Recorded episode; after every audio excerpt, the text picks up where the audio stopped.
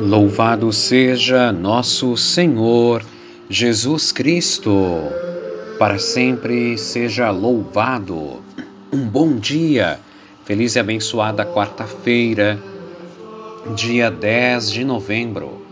Aqui quem vos fala é o Padre Fabiano Schwank Colares, pároco, na paróquia de Nossa Senhora da Conceição, em Porto Alegre. Me dirijo a cada um dos meus queridos paroquianos e paroquianas e a todos os amigos e amigas que nos acompanham através deste áudio. Gostaria de te oferecer uma palavra de fé, de paz, de esperança e te convido para iniciarmos o nosso dia com o nosso Deus. Em nome do Pai e do Filho e do Espírito Santo. Amém.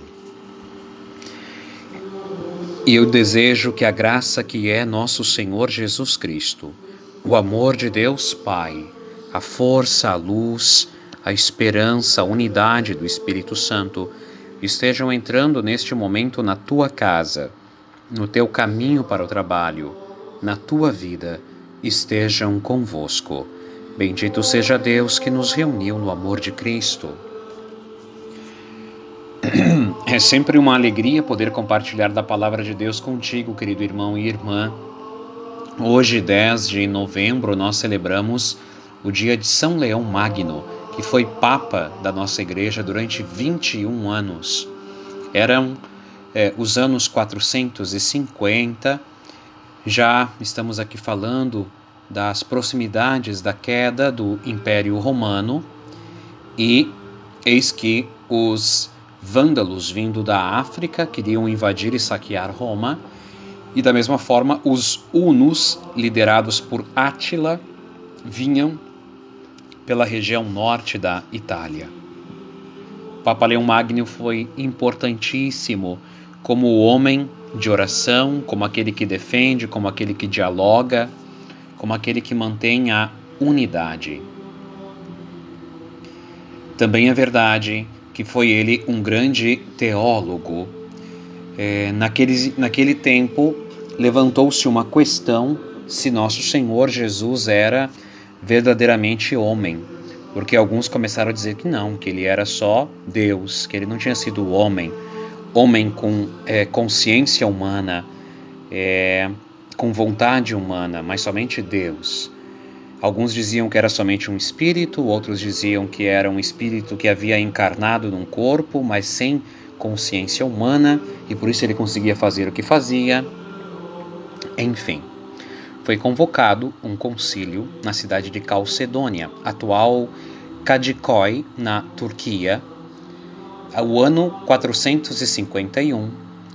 Havia uma grande discussão, 350 padres conciliares, ou seja, entre bispos eh, e, seus, e seus assessores, e não se chegava a um consenso. Naquele então, o Papa, sendo uma figura tão importante para a Igreja, mesmo sendo um concílio, nem sempre o Papa ia, porque havia o, o, o receio de uma emboscada ou de algo no caminho, então se enviava um delegado. Então, Papa Leão enviou um delegado que levava uma carta sua. Esta carta foi lida e quando terminou esta carta, a leitura da carta, defendendo a humanidade de nosso Senhor, dizendo que Jesus, sim, foi verdadeiramente homem, com alma humana, com consciência humana, mas também escondido nele estava a divindade. Quando terminou-se a leitura do texto, eis que os padres se levantaram, esses bispos que estavam no concílio, e disseram: Hoje Pedro falou pela boca de leão, que ensinou segundo a piedade e a verdade. Pedro falou pela boca de leão, ou seja, todos concordaram que era o apóstolo Pedro que estava inspirando leão e, portanto, deviam seguir aquilo que o Papa estava dizendo. Olha que bonito. No momento de quase divisão, no momento de quase rompimento, o ponto de unidade é o sucessor de Pedro. É isso que nos manteve unidos até hoje, como uma única família de fé, a obediência, o respeito e, evidentemente, que o Espírito Santo age e trabalha por aí. num tempo de tantas divisões como hoje, o exemplo da igreja dos anos de 451 no Concílio de Calcedônia tem muito a nos ensinar. Papa Leão Magno também é, deixou um legado grande, cerca de 100 sermões escritos, 150 cartas. Foi realmente é, um homem que marcou a história, 21 anos é, como sucessor de Pedro, não é? Então, por isso também podemos dizer que é, é um Papa memorável, memorável. É, foi o Papa de número 45. Nós lembramos que o Papa Francisco é o Papa de número 266. O Papa Leão está sepultado na Basílica Vaticana, é, embaixo, no, no, nas catacumbas da Basílica. E é considerado um, é um dos primeiros doutores da Igreja, doutores da Igreja, ou seja, o seu ensinamento ele é digno de ser observado por todos os fiéis católicos e te convido para ouvirmos hoje o Evangelho, que é de São Lucas, capítulo 17, versículos 11 a 19.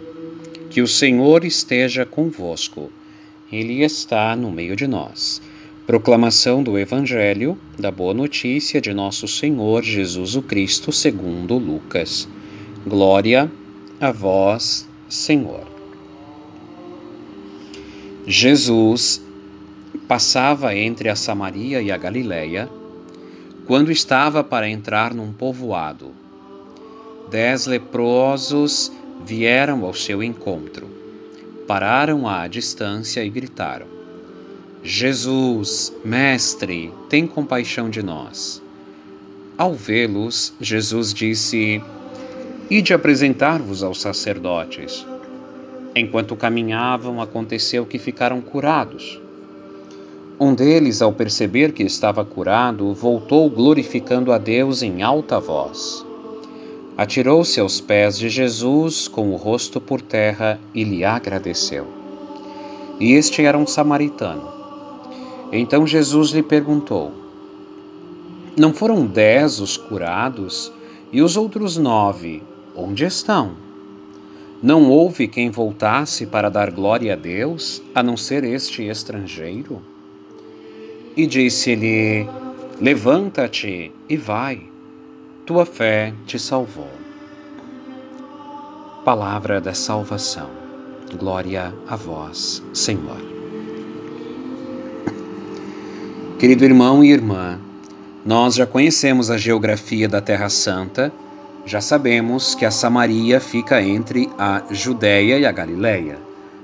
Então, aqui, o texto que diz que Jesus passava entre a Samaria e a Galileia, nós já sabemos que ele está na direção é, norte, que é da Samaria, e entrando na Galileia, que está acima, ao norte.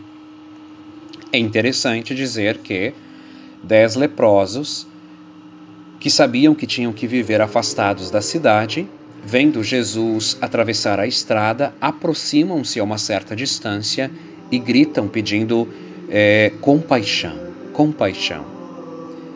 Jesus não precisa aproximar-se deles, olha para eles e, ao olhar para eles, profere a palavra: Ide apresentar-vos aos sacerdotes, que era o ritual. Uma vez que a pessoa fosse curada, se fosse curada, teria de se apresentar aos sacerdotes para fazer o rito de purificação e ser reinserido reaceito dentro da comunidade. Ao dizer isso, Jesus já estava proclamando: vocês estão curados. E quando eles olham para eles mesmos, se dão por conta que estão curados e ficam cheios de alegria. Eram dez. No entanto, um deles apenas retorna e corre, vai a Jesus, se joga aos pés dele, diz o texto, atirou-se aos pés de Jesus, com o rosto por terra, reconheceu a grandeza de Jesus e lhe pede perdão e, e, lhe agradece. E Jesus então diz: não, é, não eram é, dez, onde é que estão os outros nove? E justamente este que é estrangeiro que volta para agradecer.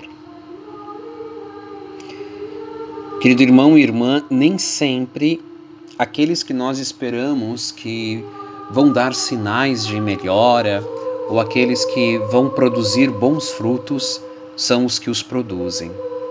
O mesmo que nós é, investimos e esperamos que depois vai dar um retorno, enviando para uma formação, enviando, é, de, é, despendendo é, tempo sobre ele ou sobre ela para formá-lo ou para lhe dar é, habilidades ou capacidades para que depois possa contribuir ajudando, colaborando, nem sempre estes são os que mais vão ajudar. E aí nós nos damos por conta de que às vezes aqueles que menos esperamos são os que se põem e se tornam mais fiéis a nós e à causa do Evangelho. E aqueles que nós pensávamos que dariam muitos frutos são aqueles que são medíocres, que são medianos, que ficam naquela vidinha de sempre, mas incapazes de dar um passo além. Portanto, não nos deixemos é, não nos deixemos atrapalhar pela nossa visão ou pela nossa maneira de julgar. O Senhor nos surpreende, o Senhor nos encanta quando nós menos esperamos. Levantemo-nos, a nossa fé é que nos cura diariamente. A nossa fé é que dá sentido para a nossa vida diariamente. A nossa fé é que nos faz nós crermos, acreditarmos de que as coisas podem ser melhores. E por trás da nossa fé está o próprio Deus. A confiança nele, no Senhor, que sempre está junto de nós, que tem de nós compaixão. Sejamos gratos a ele por ele nos levantar e nos curar diariamente. Pai nosso que estais no céu, santificado seja o vosso nome. Venha a nós o vosso reino, seja feita a vossa vontade, assim na terra como no céu. O pão nosso de cada dia nos dai hoje. Perdoai-nos as nossas ofensas, assim como nós perdoamos a quem nos tem ofendido. E não nos deixeis cair em tentação, mas livrai-nos do mal. Amém. Ave Maria, cheia de graças, o Senhor é convosco. Bendita sois vós entre as mulheres e bendito é o fruto do vosso ventre, Jesus.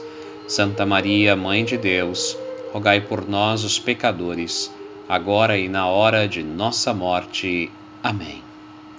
Nossa Senhora da Conceição, rogai por nós.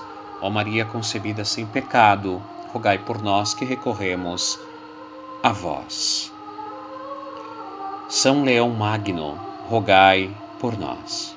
Que o Senhor esteja convosco, Ele está no meio de nós. Abençoe-vos, Deus Todo-Poderoso, Pai, Filho e Espírito Santo. Amém. Te desejo um dia abençoado na presença do Senhor e te envio um grande abraço.